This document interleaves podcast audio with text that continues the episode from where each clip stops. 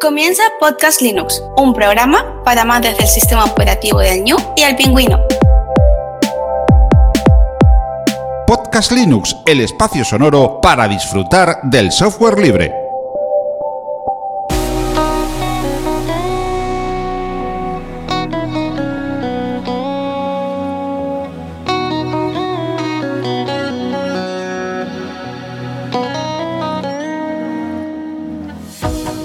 Muy buenas amantes de software libre, bienvenido a otra entrega, la número 179 ya de Podcast Linux. Un saludo muy fuerte de quien te habla, Juan Feble.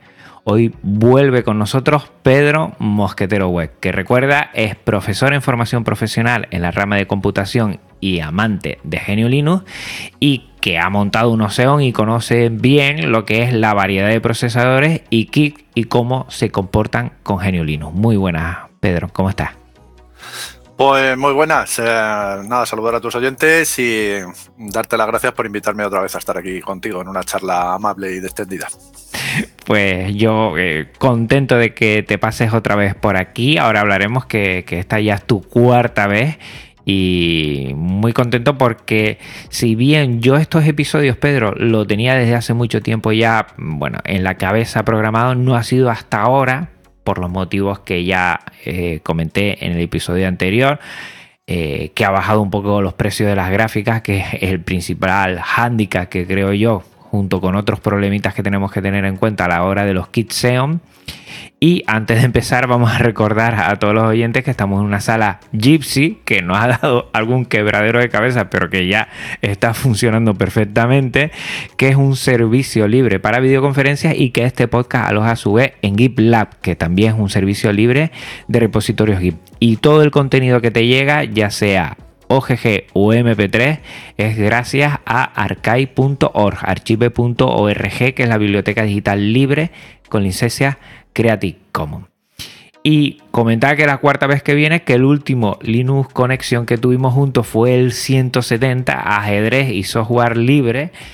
Y ahí sigo, dale que te pego. No quería empezar a hablar de los SEO sin comentarte un poco cómo llevo esto del ajedrez, que mis alegrías y mi, tristeza a la vez, porque mira que sufro a veces y mira cómo disfruto también otras. Y eh, ahí sigo, dale que te pego, ¿eh? Poquito a poquito me está costando. Si no se sufre, no se aprende, así que tranquilo, Juan. Y cuando quieras tener alguna sesioncilla para revisar algo, pues ya sabes dónde estoy.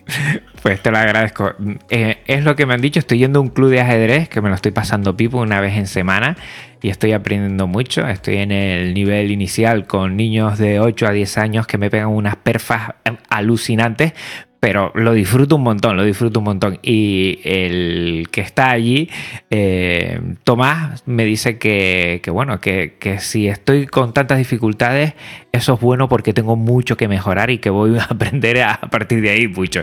Y bueno, lo estoy notando, aunque a veces uno quisiera ir más rápido de lo que, de lo que van las cosas esto ya, y tú que eres maestro lo sabes mejor que nadie, aprender es un proceso lento, a veces uno progresa mucho y se cree ya que, Buah, ya voy disparado y luego tres pasos para atrás y bueno, eso te pone en tu sitio para seguir esforzándote y aprendiendo y progresando.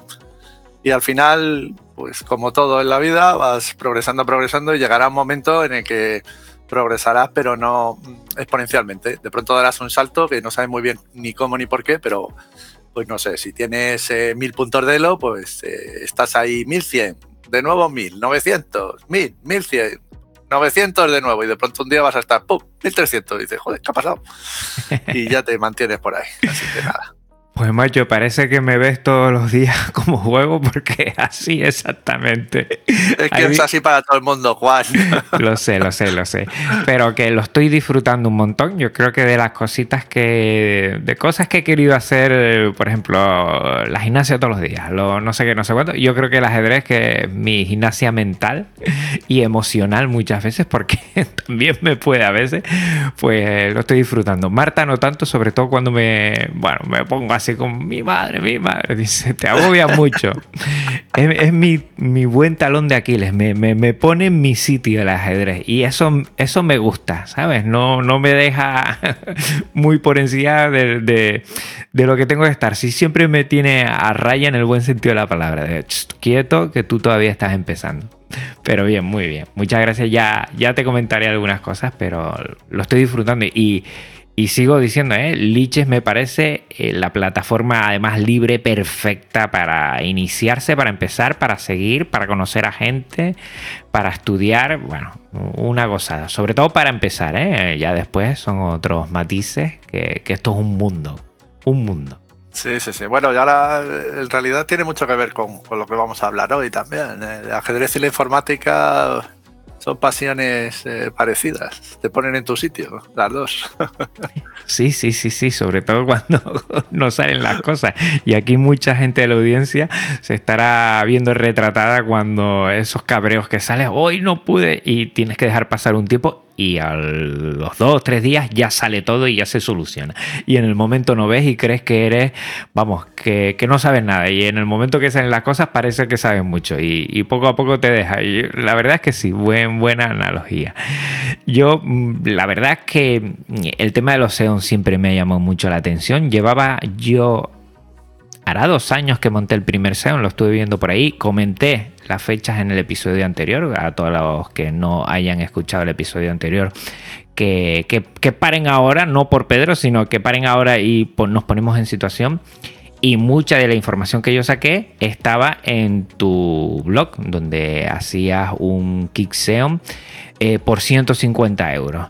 Pero mi interés es cuando conociste tú por primera vez los SEO, porque supongo que claro que al estar en formación profesional en la rama de computación, eh, desde hace tiempo, pues, pues habrás echado un vistazo a esta serie de procesadores Intel que están destinados eh, a priori para lo que son servidores, ¿no? Sí, bueno, conocerlos los conozco desde hace muchísimo tiempo, porque bueno, en la formación profesional eh, enseñamos, eh, digamos, informática de usuario, pero también enseñamos informática empresarial. Y entonces ahí, pues cuando se habla de servidores, irremediablemente tienes que hablar de que hay otros procesadores diferentes a los que nos ponemos en los ordenadores de casa.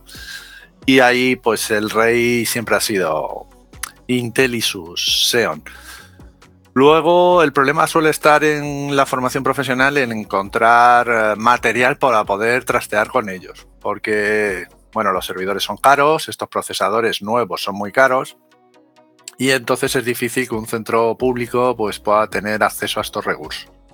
¿Cómo conseguimos eh, normalmente este tipo de recursos? Pues gracias a Dios yo tengo muy buenos contactos con algunas empresas y, de vez en cuando, pues cuando hacen cambio de servidores, me llaman, me dice, oye Pedro, ¿te interesan unos servidores que nos vamos a deshacer de ellos y tal? Y pues yo encantado porque a mí no me interesa un servidor súper potente de última generación porque no le vamos a sacar el rendimiento. Simplemente me interesa eh, que los alumnos vean eh, pues cómo es por dentro, que vean un poco la informática empresarial, las diferencias que tiene con la informática personal y esta, esa serie de cosas. Entonces, pues llevo ya pues, pues igual 20 años trasteando con ellos a nivel profesional, digamos. Luego, a nivel personal, pues no sé, igual cuatro o cinco años, una cosa así. Y a nivel un poco más intenso, a raíz de la pandemia, que es el artículo que tú mencionas, y porque ahí se me ocurrió que, claro, como tuvimos que dar clases online, pues se me ocurrió que había alumnos que igual no tenían ordenador suficientemente potente como para soportar las cosas que damos en, en el en el instituto, ¿no? En los ciclos de formación profesional se necesitan ordenadores que pues tengan bastante RAM, especialmente en sistemas operativos, porque necesitan levantar eh, máquinas virtuales y ese tipo de cosas.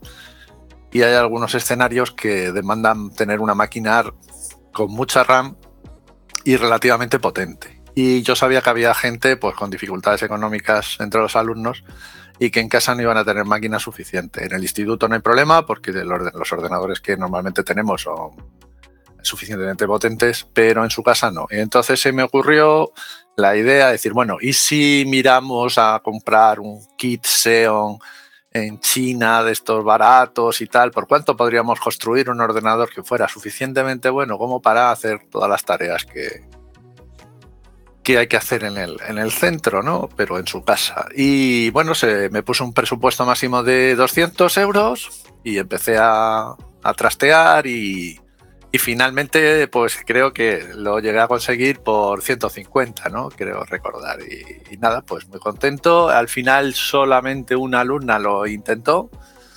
Pero bueno, yo ahí lo dejé, ahí lo tengo y no sé si le habrá servido a mucha gente pero ahí queda. No, la verdad es que es muy buen análisis. Creo que igual a, día de hoy sí ha cambiado mucho el, mercado.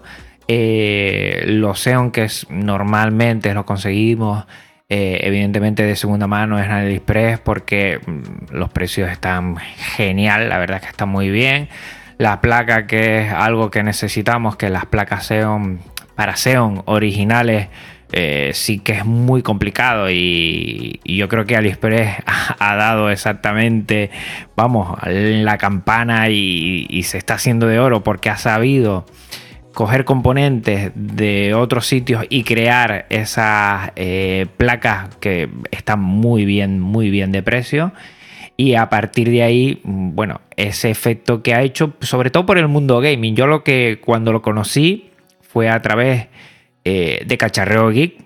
¿Sabes? Esta ola que ha venido ahora de, dos años para acá, eh, en medio del confinamiento en la pandemia, y que podíamos hacer gaming. Y, yo lo primero que me pregunté, bueno, si gaming va súper bien, en Genio Linux tiene que ir fenomenal. y la verdad es que esa fue mi intención y sobre todo las ganas de armar un ordenador, ¿no? De, hacerte tú con uno mismo para aprender un poco que, esa es la idea.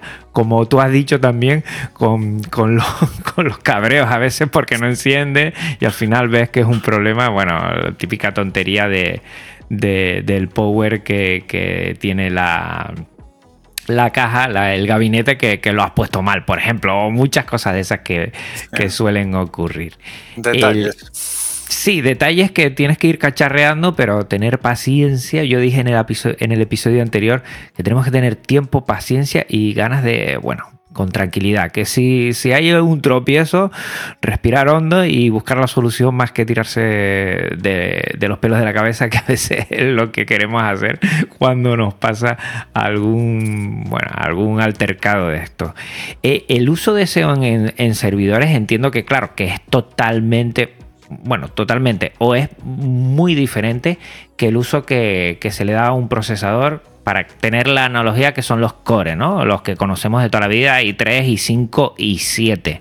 Entiendo que los Xeon fueron eh, creados, ideados para dar un tipo de, servicio, nunca mejor dicho, con unas necesidades y los escritorios de, perdón, lo que son los ordenadores de sobremesa tienen otro. Entiendo que ahí radica esa dificultad a la hora de decir que un Xeon, eh, este tipo de Xeon con, de esta versión es análogo a un i7 de quinta, sexta generación, pero que nunca es lo mismo, ¿no? Eh, eh, son diferentes en este sentido.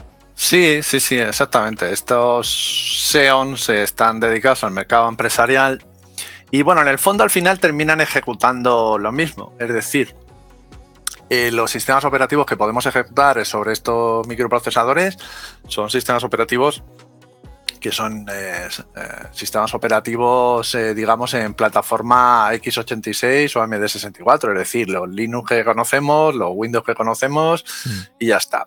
¿Qué ocurre? Que normalmente se suele instalar un sistema operativo pero de servidor. Entonces se suele instalar un Linux, pero sin interfaz gráfica.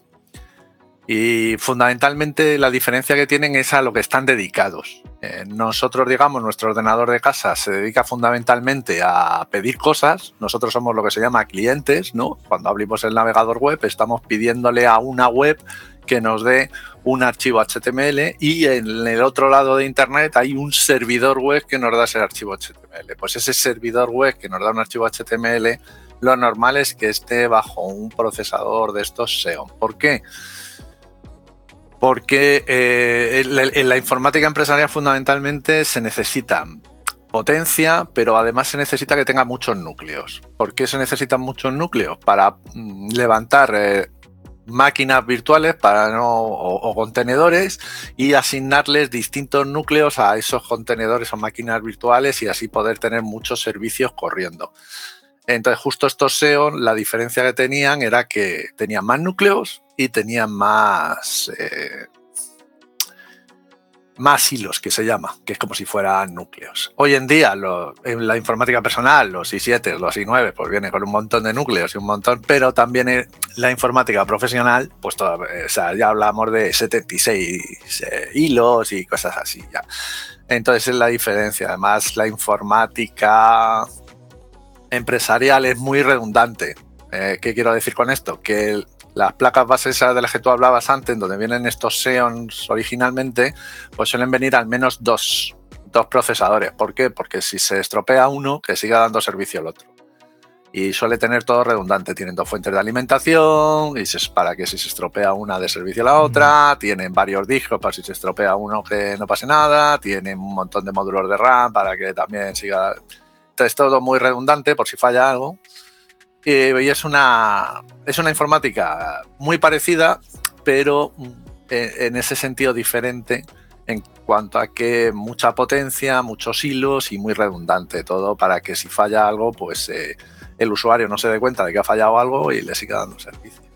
Y aquí, como tú bien decías, la, la, clave está en que los grandes centros de datos, que tienen eh, cientos y, o miles de servidores incluso, cada cierto tiempo los tienen que renovar. Y entonces está para ellos es chatarra, chatarra además que pesa muchísimo y que pues eh, suelen eh, prácticamente regalarla con tal de que se la lleven de, allí o venderla a precios ridículos. Entonces, fundamentalmente en China, claro, imaginemos los centros de datos que tiene que haber en China. Pues si en España ya hay centros de datos enormes, pues los, los chinos tienen que ser brutales.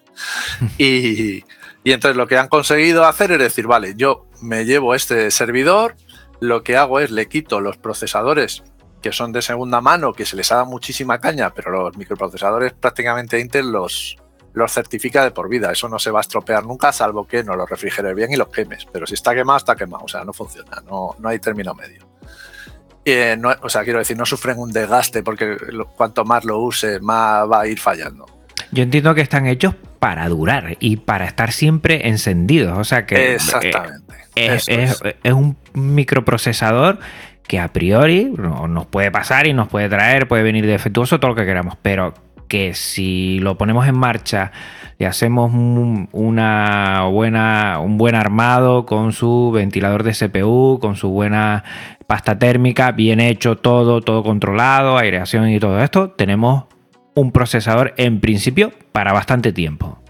Sí, en principio, bueno, de por vida hasta que el ordenador eh, se muera porque ya no pueda ejecutar dentro de 10 años el sistema operativo Windows 21 eh, porque ya eh, no pueda. pero en hmm. principio el procesador no te va a fallar. Y entonces lo que hmm. se dieron cuenta a la gente, especialmente los, en China, porque en China hay un, digamos, un montón de fábricas de electrónica y dijeron, a ver, si me llevo los componentes de esto de esta basura electrónica que pesa tanto y, que no se puede eh, reutilizar, como son las carcasas de los servidores, las fuentes de alimentación, digamos, de los servidores, las placas bases estas tampoco se suelen poder reutilizar y tal. Y entonces eh, llegaron a la conclusión de que lo que podían sacar es los, eh, microprocesadores y la memoria RAM especialmente, porque la memoria RAM también es especial para los Xeon, porque tiene corrección de errores y tal.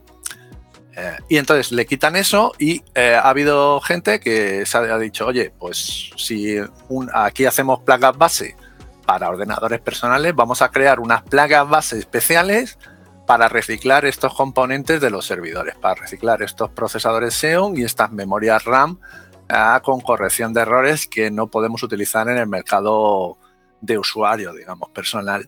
Y entonces han creado estas placas Y entonces lo que te venden, pues es lo que hemos estado hablando tú y yo, que son los famosos kits Xeon, que es una placa base que han creado es profeso para poder meter un microprocesador Xeon, una memoria RAM con corrección de errores y te venden ese kit. Y te lo venden a unos precios pues eh, fantásticos y maravillosos.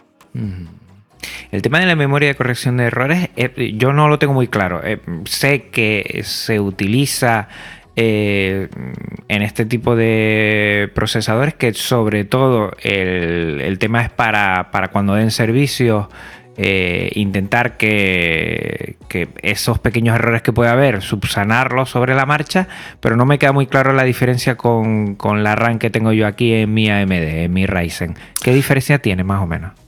Pues la principal diferencia, justo la has comentado tú, ¿no? Es esa corrección de errores. ¿Qué es esa corrección de errores? Pues esto funciona con unos y ceros.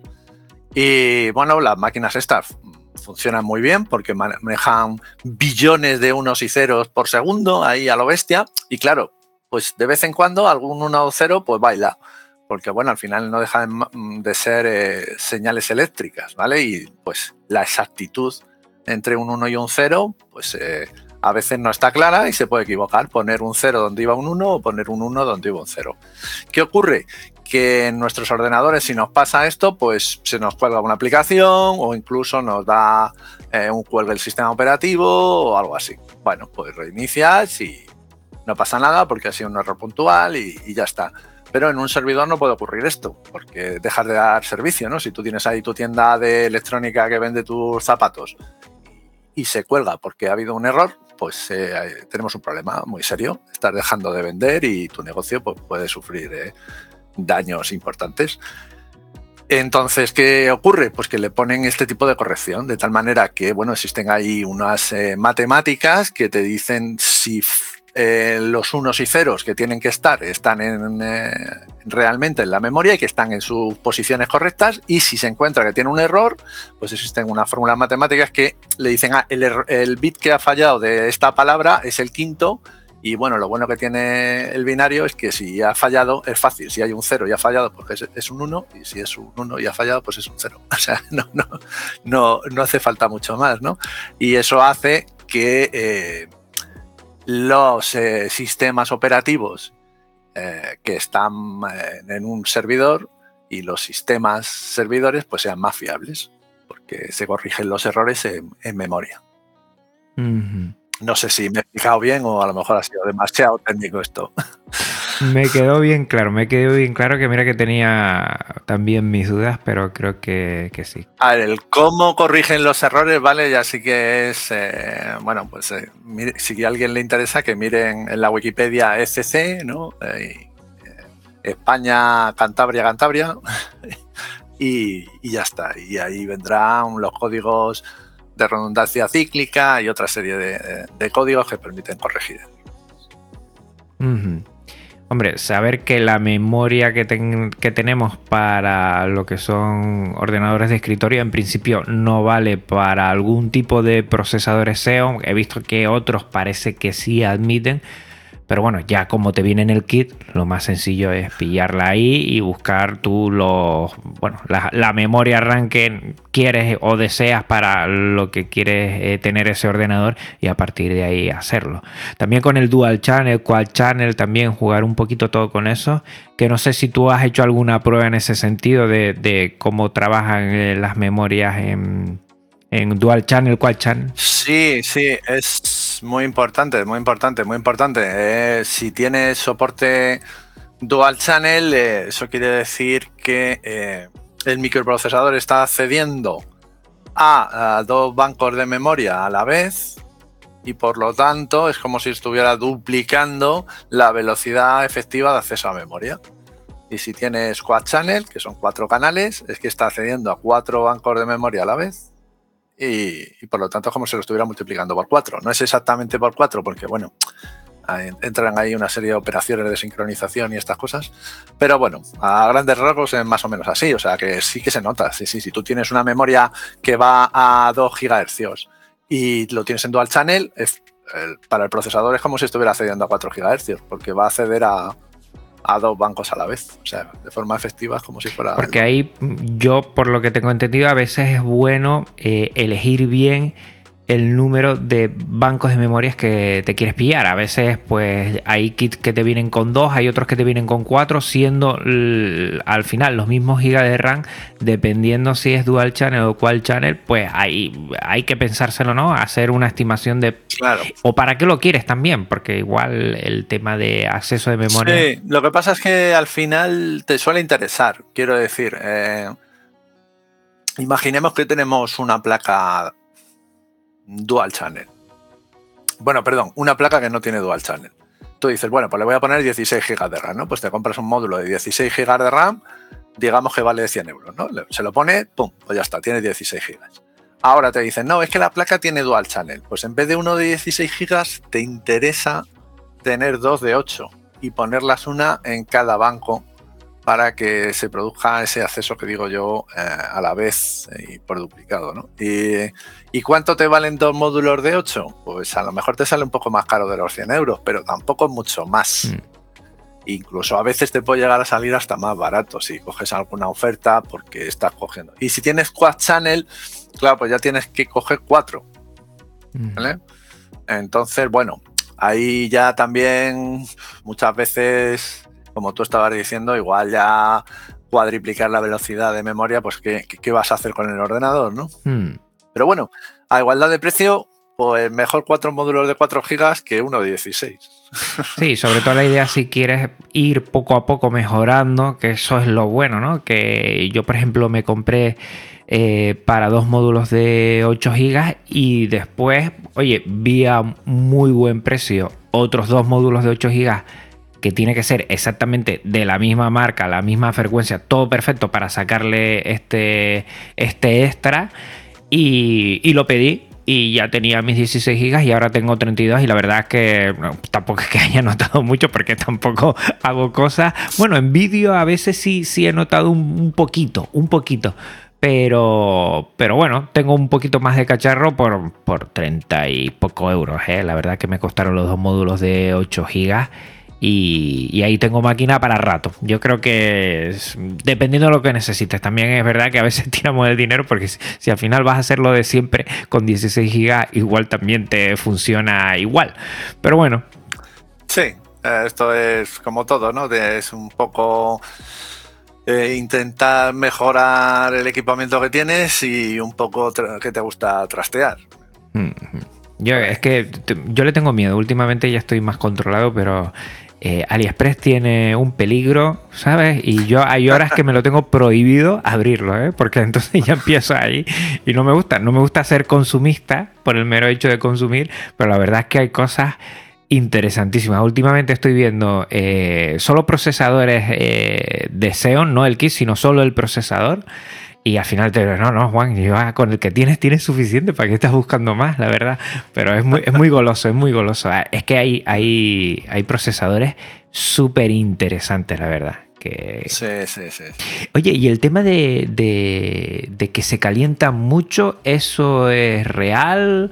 ¿Consume mucho? ¿No? En referencia... Sí, sí. Eh, bueno, a ver, no, no, no, en la vida nada es gratis, digamos, ¿no? O sea, toda esta potencia que estamos diciendo para la informática empresarial, esa base de que estos ordenadores son, perdón, estos microprocesadores son muy potentes, pero también consumen mucho. Eh, y ese consumo se refleja en el eh, que se calienta mucho el microprocesador y entonces tienen que estar muy bien refrigerados. Mm. Eh, eso es así y ya está también es cierto que hoy en día los procesadores que tenemos en los equipos de última generación se calientan también una barbaridad.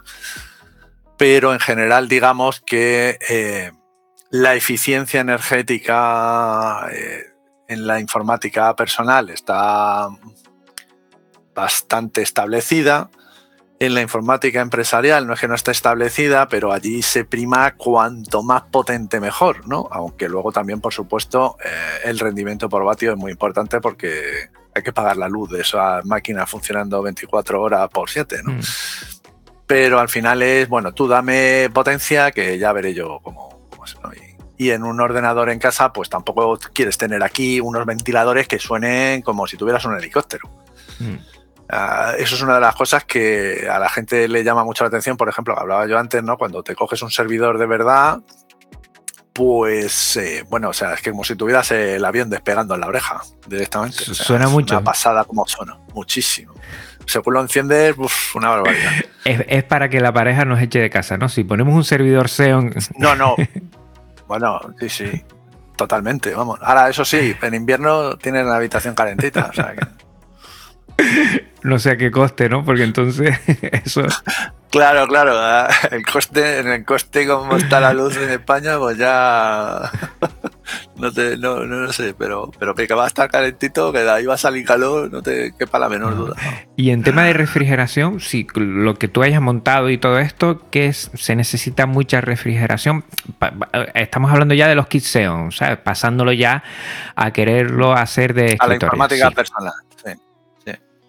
Eh, sí, sí, necesita buena refrigeración. Em, en los kits estos que se compran en China justo te viene el micro, la RAM y la placa solo. Entonces justo no viene la refrigeración del micro. Y ahí eh, esta refrigeración no la puedes comprar primero porque pesa mucho y, y, te cobrarían en el transporte una barbaridad, ¿vale? Y luego porque tampoco te vas a ahorrar mucho a veces. En general yo recomiendo que esta, la refrigeración la, se compre en, en España, en el caso de que estemos hablando aquí en España o en el país en el que residan los oyentes. Y e invertir en un buen, lo que sea un buen disipador, mm. Mm, que es una especie de placa metálica tridimensional que se coloca encima del procesador para sacarle el calor. Ahí hay que invertir un poquito más de lo normal. Ah, pues bueno, eh, dependiendo exactamente de lo que quieras, es que bueno, es que ya dependería mucho de, es que depende del del procesador SEO lo que consuma y eso, ¿vale? Pero invertir, ahí no, no es catimar, que al final van a ser 5 euros arriba abajo.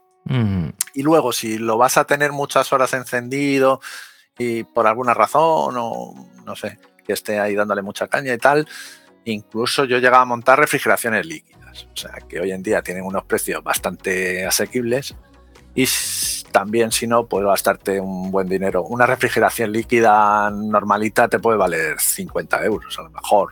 Y mm. bueno, suele ser más que suficiente. Y un buen disipador, pues a lo mejor te vale 40. Y uno normal, pues igual te vale 20, 25, 30. Depende también. Mm. Aquí también es mucho aprovechar las ofertas, como todo en la vida. Y y luego tampoco obsesionarse mucho con las temperaturas. O sea, que el procesador esté a 70, 80 o a 60, le va a dar igual. Ahora ya, si te va por encima de los 90 y eso, tienes un problemilla. Ajá. Mira, otra cosa, ahora lo estaba pensando, estaba viendo cómo tú, eh, imaginándome cómo estabas poniendo todo, toda esa disipación. En tema de pasta térmica, tú eres de, de punto, de X, ¿tú cómo sueles hacerlo? ¿O cómo has visto que se hace? Ah, bueno, yo lo he visto de todas las maneras y todo eso. En, el, hasta donde yo sé, eh, da igual cómo lo hagas, ¿vale? lo importante es que no pongas de menos, pero tampoco pongas de más. Es decir, si cuando aplastas el. cuando pones encima el, disipador mm. del procesador, se sale la pasta por los lados, te has pasado. ¿Vale? Entonces hay que echar poquito, poquito. Una cruz chiquitita o una pelotita y ya está. Yo suelo hacer una, una pequeña cruz.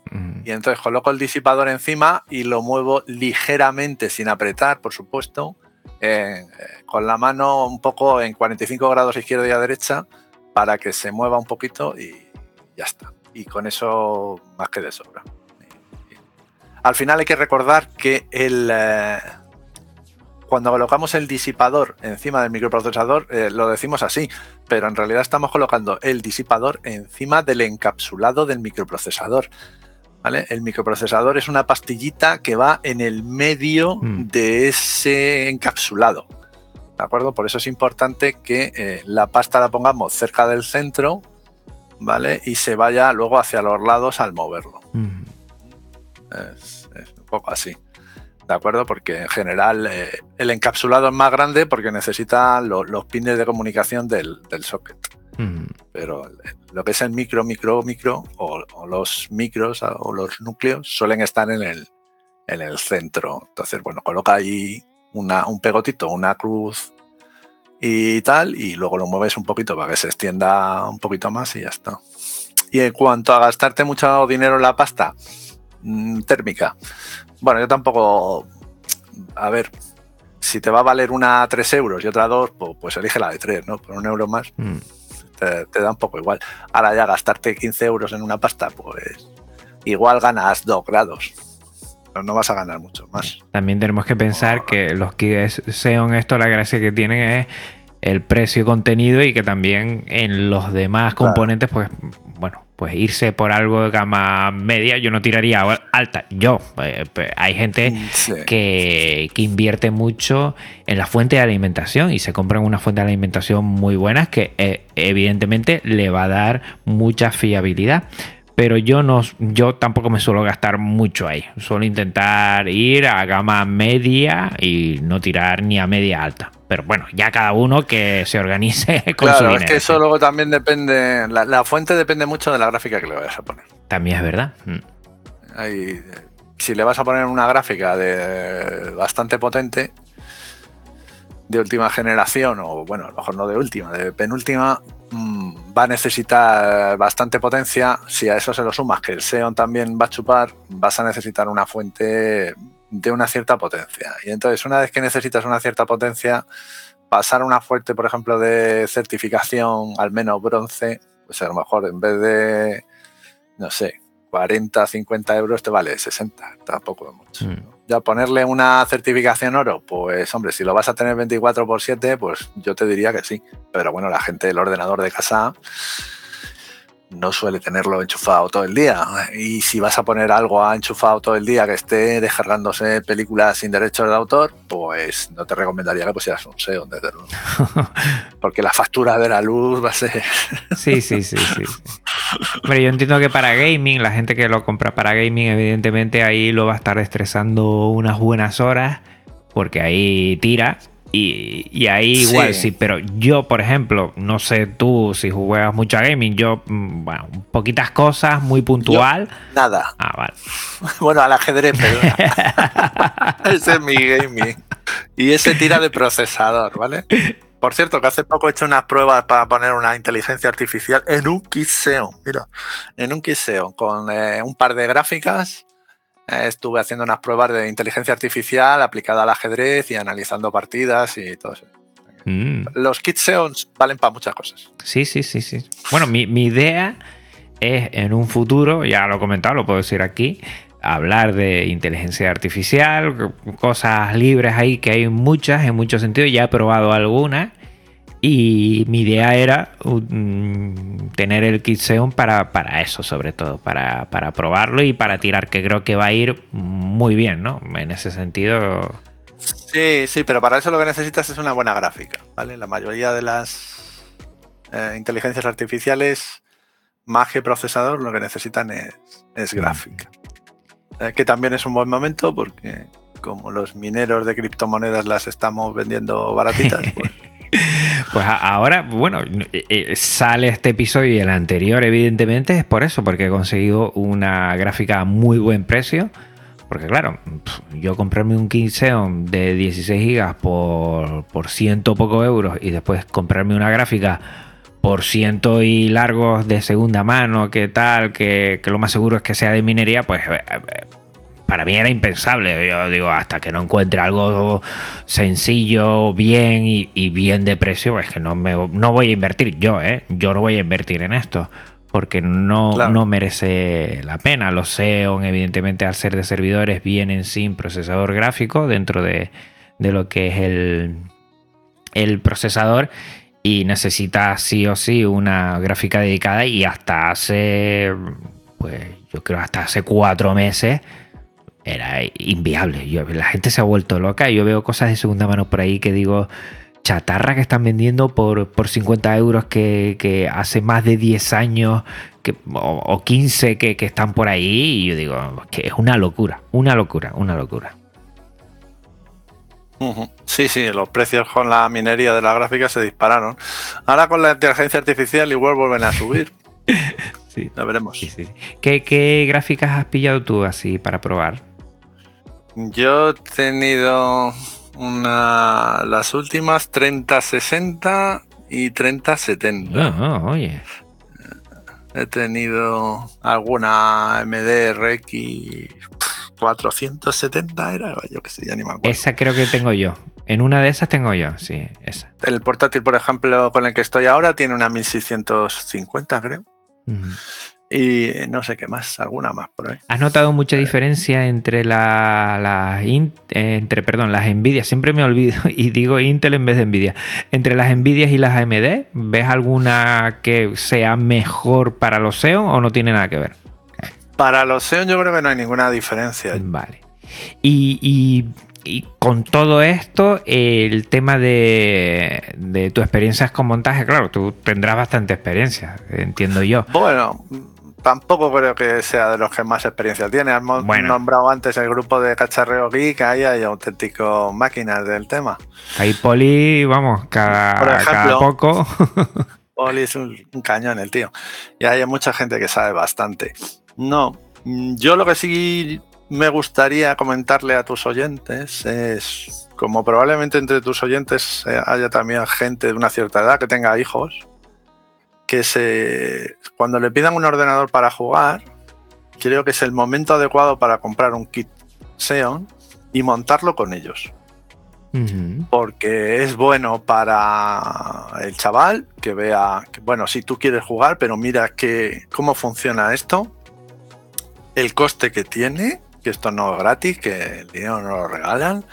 El padre y el hijo van a pasar tiempo juntos. El padre es evidente que, que le gusta cacharrear, porque si no le compraría un kit Xeon. Mm. ¿Vale? Así que es un triple win. Estás consiguiendo un ordenador barato, vas a pasar tiempo con tu hijo y eh, tu hijo va a pasar tiempo contigo y además va, igual le despiertas el interés por la informática o a lo mejor no por la informática, por la electrónica o a lo mejor por otra cosa. Pero desde luego me parece una actividad fantástica. No vale mucho dinero y el rendimiento educativo y de tiempo pasado con tu hijo, que creo que eso no tiene, no, no se puede Mm. pagar con pasta, pues eh, desde luego es muy, muy recomendable. Yo, si alguien me pregunta por qué comprarte un kit eh, esa razón sería la fundamental.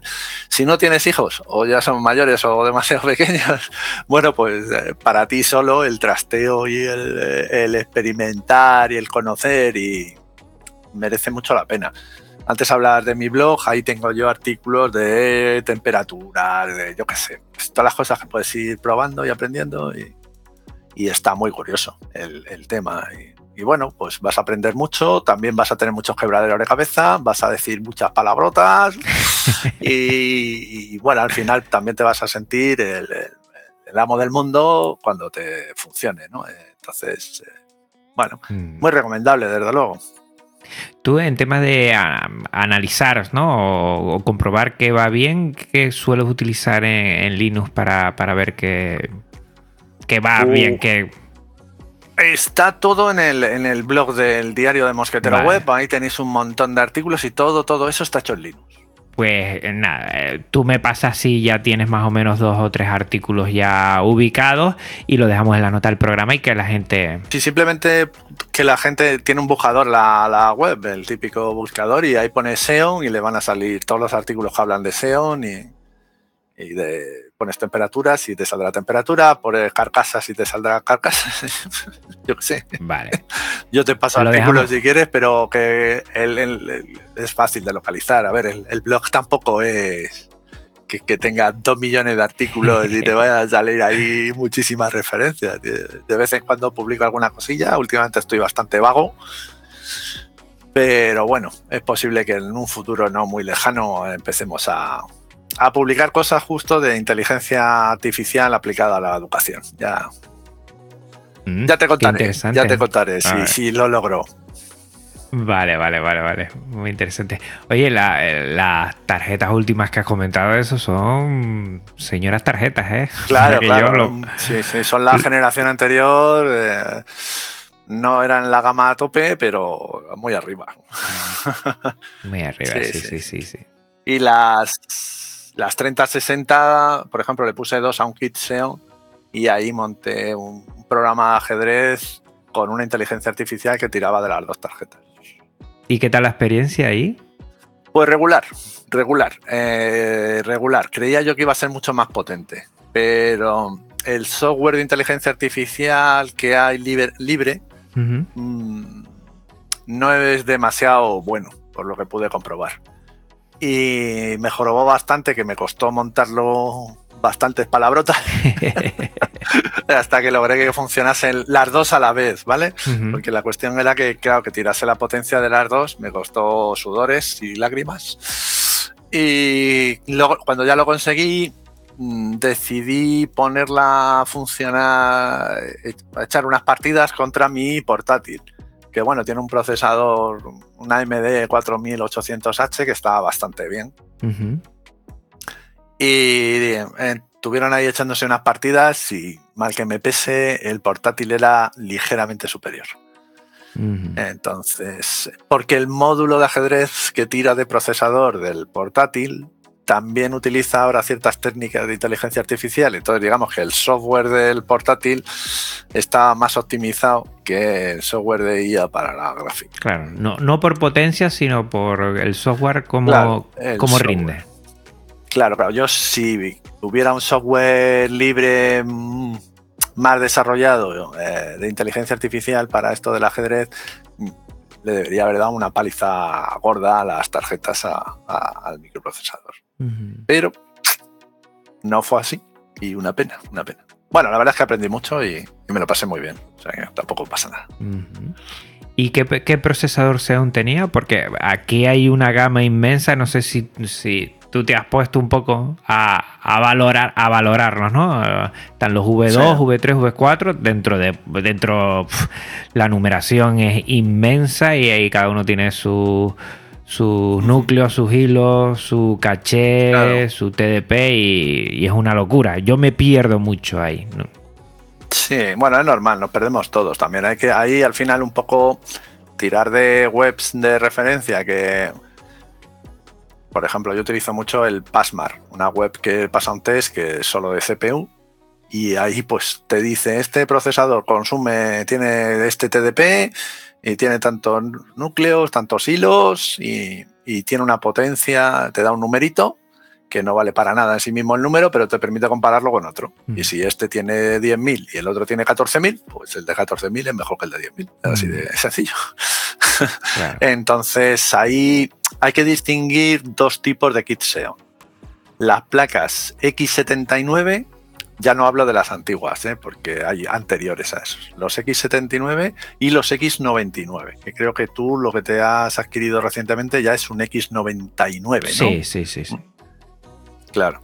Eh, diferencias. eh, que los procesadores de las X99 son más, son más potentes, que las memorias RAM soportadas por las placas X99 son DDR4, o sea, son más veloces, y que normalmente las placas X99, digamos, son como la última generación de placas chinas para reciclar procesadores Xeon de servidores y suelen estar mejor construidas que las X79. ¿Cuál es el lado negativo de las X99? Pues que son un poco más caras. Mm. Tampoco mucho más, pero son ligeramente más caras. Es decir, el kit Xeon ese de los 150 euros está hecho con una X79.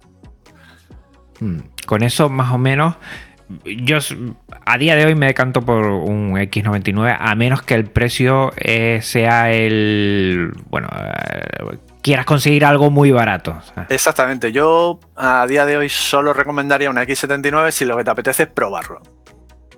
Porque te Hmm. puedes mm, comprar y montarte un ordenador por, por eso, por ciento y pocos euros, lo, lo pruebas, lo trasteas, miras a ver qué tal y qué cual y qué no sé qué, después lo puedes revender y no le vas a perder mucho dinero. Incluso si has cogido una buena oferta le puedes hasta ganar, o sea que... Mm. Y, y luego ya si dices, joder, pues me ha gustado, me voy a montar ahora un ordenador, pero que lo quiero usar a diario, pues sí, estoy contigo. Un X99, te gastas un poquito más de dinero, pero tienes mejor, mejor bicho. Y en cuanto a los procesadores que decías tú de las Vs, eh, digamos, los V1 y los V2 son de las X79 y los V3 y los V4 son de las X99. Mm. Y bueno, los V4 suelen ser bastante más caros. En general no es muy recomendable. Mm. es mejor un V3. Bueno, mejor. A mí no me gusta mucho la palabra mejor. Pero relación potencia-precio con un V3 es, suficiente y, y, hay procesadores ahí muy, muy interesantes. Y luego, si no quieres que te consuma mucho, hay una... Pueden llevar también una letra final que es una L, ¿vale? Que esos consumen menos. Te dan menos potencia, claro, no hay nada gratis, eh, pero te consumen bastante menos. Yo, por ejemplo, para la X79 tengo un 2650 V2L. Bueno, un 2650L V2. ¿Vale? Entonces ese me consumía bastante, bastante menos. Y luego tengo, por ejemplo, un 2689 que para la gama de las X79 pues es un procesador ya bastante, mm. muy interesante y muy barato. Es decir, es un procesador que igual te lo puedes conseguir por 15 euros o a lo mejor 20, no creo que más. Y, que te va a dar un, rendimiento más que aceptable. Más que mm. aceptable. Yo creo que tú tenías un i7 de cuarta generación, ¿puede ser? ¿O de tercera? Le tuve, le tuve, lo vendí. Lo vendí. Vale, y, El, i7 de cuarta generación es aproximadamente igual. Era un i7 4790, si no recuerdo mal. Y eh, ese era aproximadamente, tenía el mismo rendimiento que el 2689. Ajá, vale. Y de la versión 3, V3, V4, alguno que hayas toqueteado y digas, no, este la verdad es interesante o me parece que, es una pasada o que Yo creo. Mm. Eh, no he toqueteado ninguno. Los tengo echados el ojo a algunos, pero el, eh, el que te has comprado tú creo que es el que relación calidad-precio es el mejor, el 2670 V3, si no recuerdo mal. Y luego ya hay un salto cualitativo y bastante interesante, que es el 2696 V3. Los 2696 son muy interesantes tanto para las placas X79 como para las mm. placas X99. El V3 para la tuya, eso es un pepino ya brutal. Y en las, en las V2, en las X79, también un pepinaco fantástico. Mm son un poquito más caros, ¿vale? Pero es. Eh, hay algunos que son un poco mejores, pero luego se, van bastante de precio. Dentro de la gama top, top, top, top, top, eh, a un precio, digamos, que no se salga ya de presupuesto, eh, estaría el 2696 V3. Si quieres exprimir el, el Xeon y que te dé bastante, mira, lo voy a mirar aquí en vivo eh, mm. Respecto del tuyo, el, que es un buen pepino, el benchmark de un 2670, un passmark de este, sería, el, tuyo da como 14.000, ¿vale? Una cifra que ya os digo, no, no, no, no dice nada. Y lo vamos a comparar con el 2696. Claro, es más caro, ¿eh? Claro, evidentemente. que claro que eh. aquí la magia no la hay. ¿Vale? Habrá gente que diga, ¿y por qué no el V4? Porque el V4 es muchísimo más caro y es prácticamente igual que el V3. No vas a tener diferencia, pero fíjate, es que ese que te he dicho yo te da 23.000. Bueno. Y tuyo da 14.000. Pues estamos hablando ya. Sí, yo le tengo el. Consume más y tal. El tuyo tiene 24 hilos y el que te estoy diciendo yo tiene 36 hilos. Madre mía.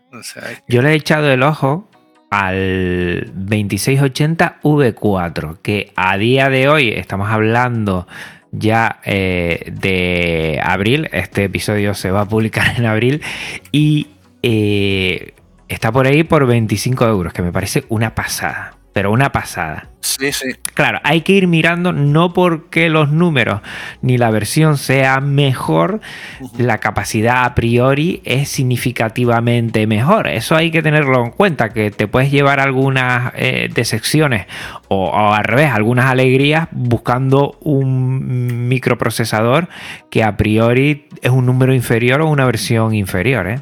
Sí, por eso al final hay que tirar lo que te decía yo, de este tipo de webs que te dan un poco una referencia, por si no tú te pierdes. dices, yo qué sé, yo qué sé si un, un 26 no sé qué mejor que un 26 no sé cuánto con la V2 que si la V3, pues nada, te vas a una web de esta, lo metes como acabo de hacer yo y ya está. Por ejemplo, acabo de meter el que me has dicho tú y te da un, el, el, el, que tienes en casa, tienes 14.000 hemos dicho, el 2680 que le has echado el ojo da 18.000 y el que te he comentado yo da 23.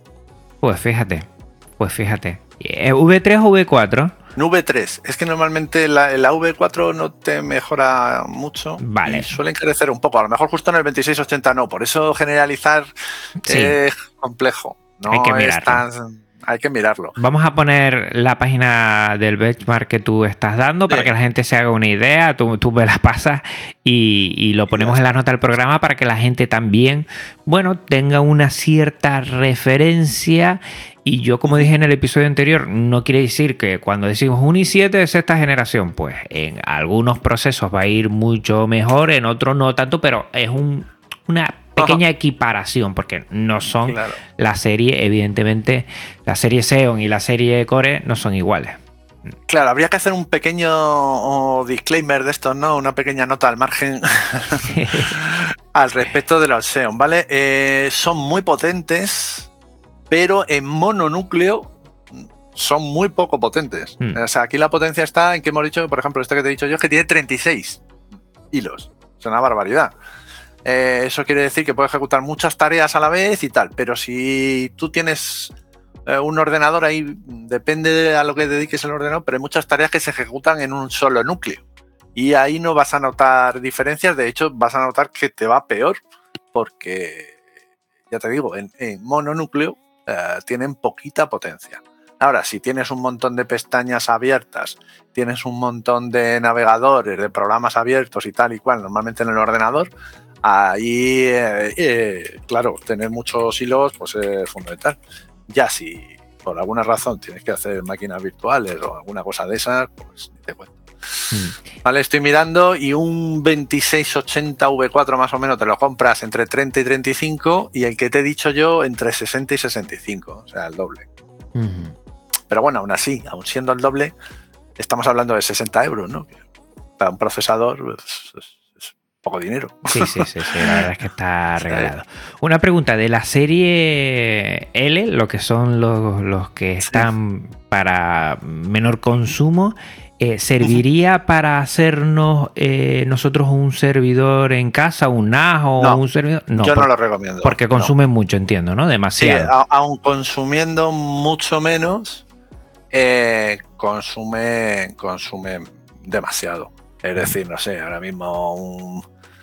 No me acuerdo, pero un 2650 LV2. A ver. Esto, ¿cuánto consume? 50, 65 tiene que ir por ahí. Que No, tiene 70. Pues claro. mira, 70. Pero ¿qué pasa? Que es que el, el otro son 100. Mm. Sí, sí, Claro, sí, una, sí, una claro. diferencia muy apreciable, pero, pero 70 vatios es muchísimo para, para hacerte un pequeño servidor. Es Mm. decir, una Raspberry Pi te consume 5 vatios, Mm. ¿vale? Con el disco duro 10. Pero un mini PC a lo mejor te consume 10, 15 vatios. Entonces, Mm. claro, que, mm, yo desde luego no lo recomendaría. Pero esto es como todo. ¿Qué vas a hacer en el servidor? Claro, ¿te vas a poner un escritorio remoto y tal? Bueno, pues entonces sí. Y entonces es posible que sí que te recomendase uno de estos Ls, claro. Mm. O sea, que generalizar es, Sí, sí, como digo sí, yo siempre, cuando me dicen, oye Pedro, me quiero comprar un ordenador, ¿qué me compro? Pues, pues la primera pregunta es, ¿qué, qué vas a hacer con él? Claro. Y claro, y no, voy a hacer un poquito de ofimática. Mira, pues, cómprate lo que quieras, porque hoy en día cualquier Mm. ordenador te va a soportar un poco de ofimática. No, pero es que le voy a abrir un Excel con dos millones de columnas. Vale, pues entonces no. O sea, que por eso es que generalizar. Claro.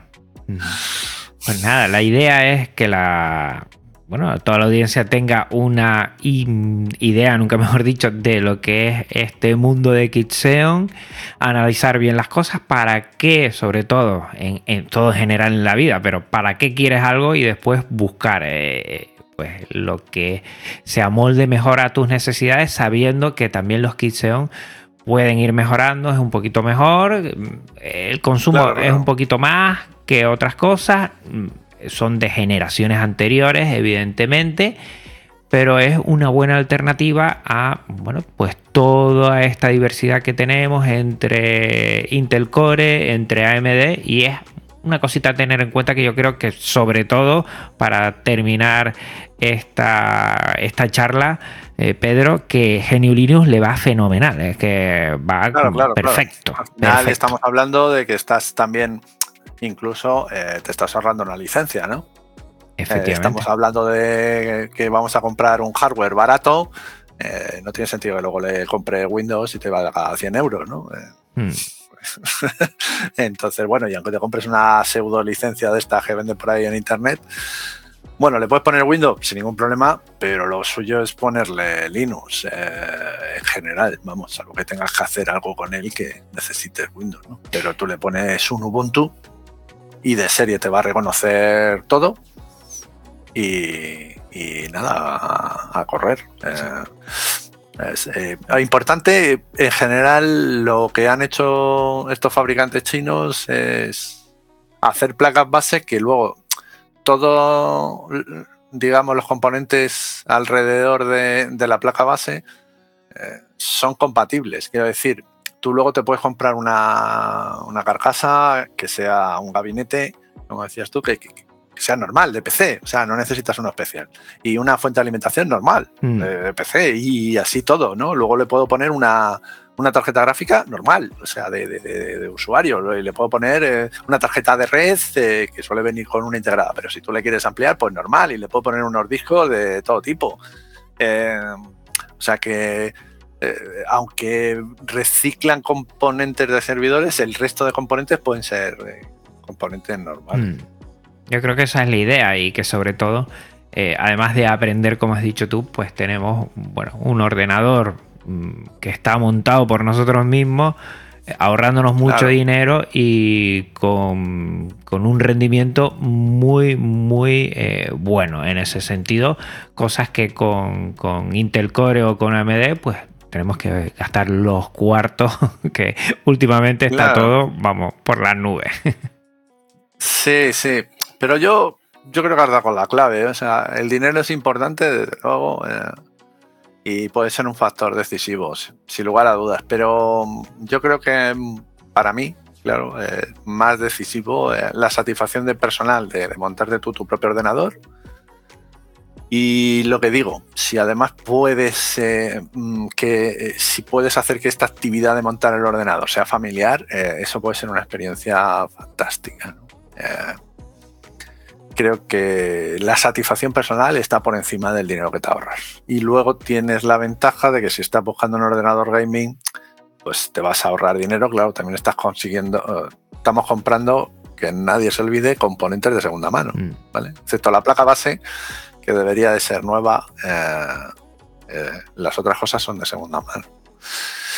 Entonces el precio es muy importante, pero la satisfacción es, para mí el factor absoluta y totalmente decisivo.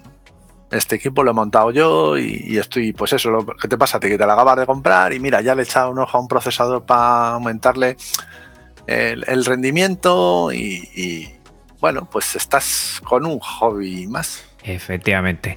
Eh, yo lo dije en el anterior episodio, que la gente tenga en cuenta todo esto. Compramos de segunda mano, compramos el AliExpress con la garantía que tiene, entre comillas, que siempre nos puede dar algún problema, que todos seamos conscientes de que, como decimos en España, eh, no hay duros a tres pesetas. Esto quiere decir que lo que nos ahorramos después tenemos que armarlo nosotros. Si tenemos algún problema, pues nos vemos teniendo que llamar a AliExpress, que no es lo mismo que bajar a la tienda o contactar eh, en una empresa en tu país, que es más sencillo, y que la gente baraje todo este para que al final, bueno, no se lleve a malos entendidos y al final sea esto más un quebradero de cabeza que, como has dicho tú, Pedro, una satisfacción de montar tu propio PC, tu propia computadora.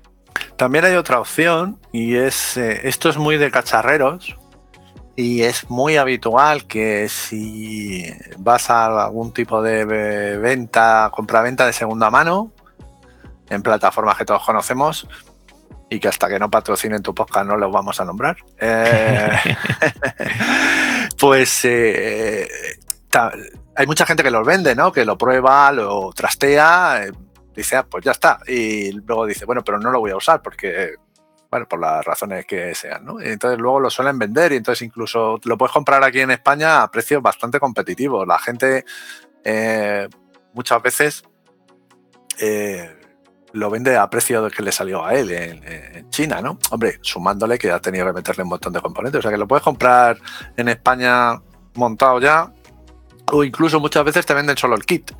Es decir, te revende el kit, porque a lo mejor él se ha comprado otro, ¿no? Alguien que eh, se compró un X79, ahora se ha comprado un X99 y claro, ha tenido que sacar de la carcasa la plaga base y el micro y la RAM y dice, bueno, ya hago con esto, pues lo vendo y a lo mejor a él le costó 80 euros y te lo va a vender por 50. Y dice, mira, pues por 30 euros he tenido un ordenador aquí durante un par de años o lo que sea.